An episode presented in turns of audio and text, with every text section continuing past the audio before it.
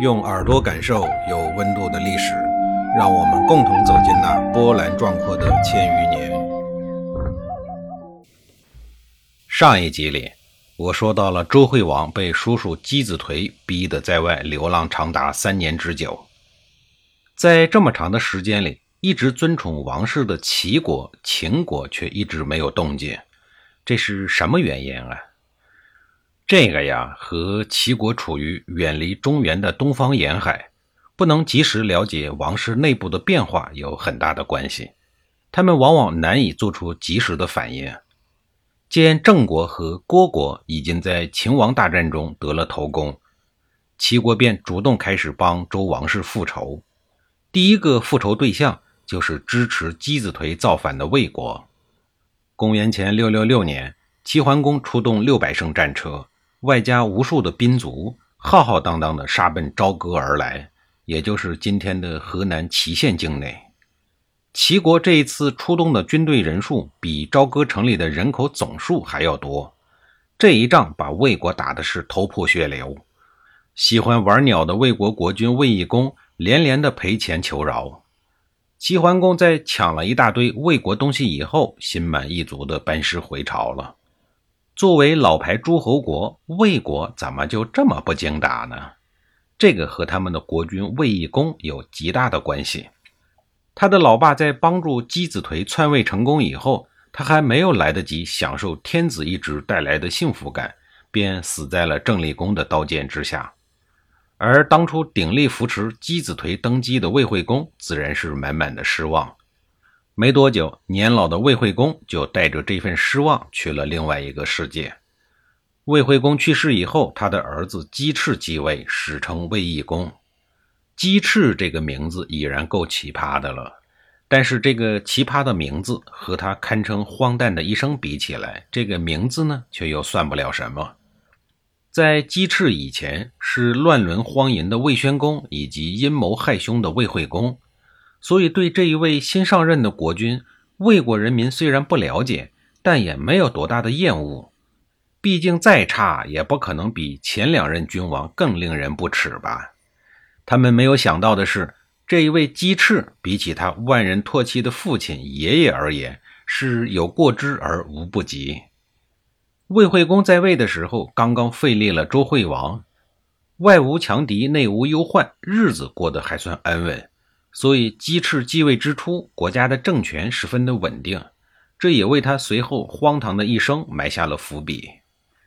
姬赤从小生在宫中，对民间疾苦一无所知，继位之后更是穷奢极欲、好色荒淫。不过，魏国国库倒还撑得起他的挥霍。而在诸多的爱好里，这一位魏国国君最痴迷的莫过于养鹤。仙鹤自古以来就是品行高洁的代表。是圣灵之物，被看作是祥瑞。许多文人雅士都对仙鹤喜爱有加，但是和鸡翅比起来，却又算不了什么。要知道，在卫懿公那个年代，鹤应该不像我们现在这样，必须要到动物园才能看得到。那他的鹤是哪儿来的呀？不用问，肯定是四处搜刮盘剥，或者是别有用心的谄媚之人奉送而来的。要说一个人活在这个世界上，有一个饲养小动物的爱心，其实呢是一件好事。小动物能给生活增添不少的动力与乐趣，还能陶冶人们的情操。因此，卫懿公喜欢鹤本身并没有什么错，错就错在他利用国君的身份养鹤，让全国人民承受了不能承受的痛苦。如今，河南省鹤壁市所处的境内。就是两千多年以前卫懿公养鹤的地方，鹤栖南山峭壁而得名。这都两千多年时间过去了，名字还没有改。这个地方现在还叫鹤壁市，而且还是一个很大的地级市。由此可见，卫懿公养鹤的影响有多大。卫懿公对于鹤的喜爱已经完全到了痴迷的地步，鹤对于他而言就是毒品一样。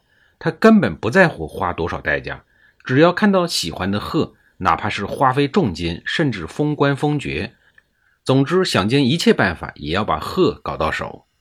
一时间，无数人放弃了正常的劳动生产，以养鹤捕鹤为业，每天来魏国献鹤的人也是络绎不绝。面对这些来历不明、五行八作的人，魏义公是来者不拒。凡是能献鹤、养鹤的人，无一不以重金赏赐或者封官待之。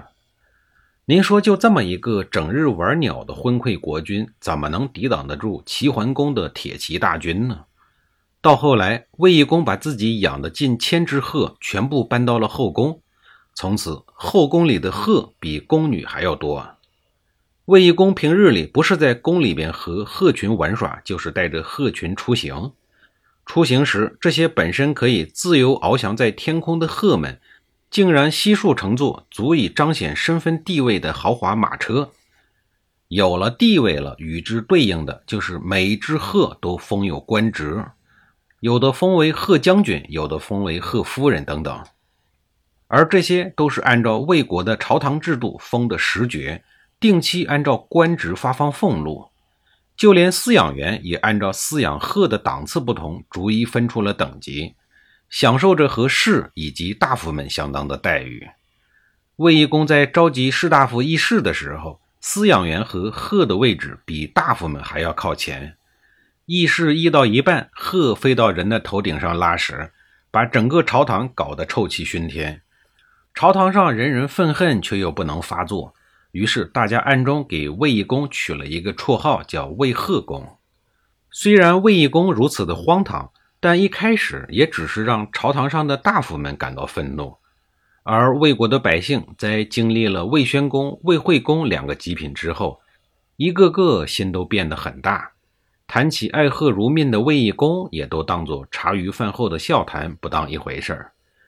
可是魏懿公不断的让人买鹤养鹤，每天给鹤吃的是山珍海味，发给鹤的俸禄比人还要高，很快就掏空了国库。为了继续养鹤，卫懿公便增加税赋，剥削魏国的百姓。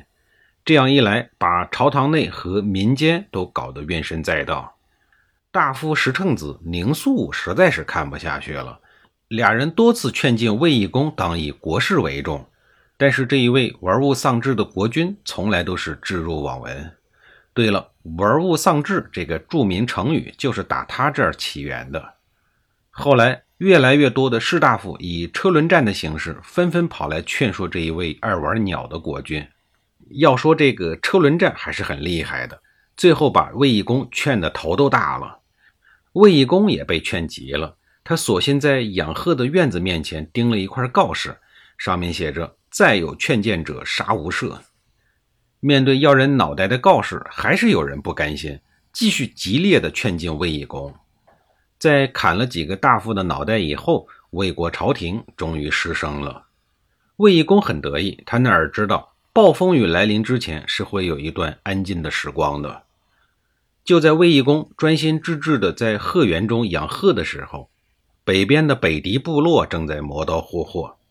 戎狄人见魏国上下一副鸟样，虚弱不堪，于是便率军南下，兵锋直指魏国，要来抢东西。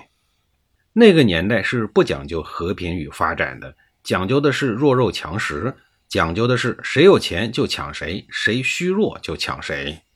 像魏国这样柔软虚弱的大白胖子，对于在刀口上舔血的戎狄人来讲，不抢他就是没有天理啊！没天理的事儿当然不能做。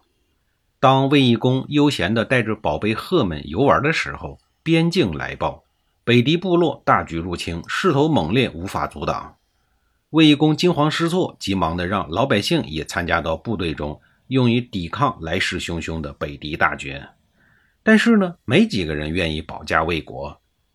卫懿公命令地方长官把那些不愿意入伍的人抓起来，义正言辞地问他们：“大敌当前，你们为什么不肯参军入伍呀？”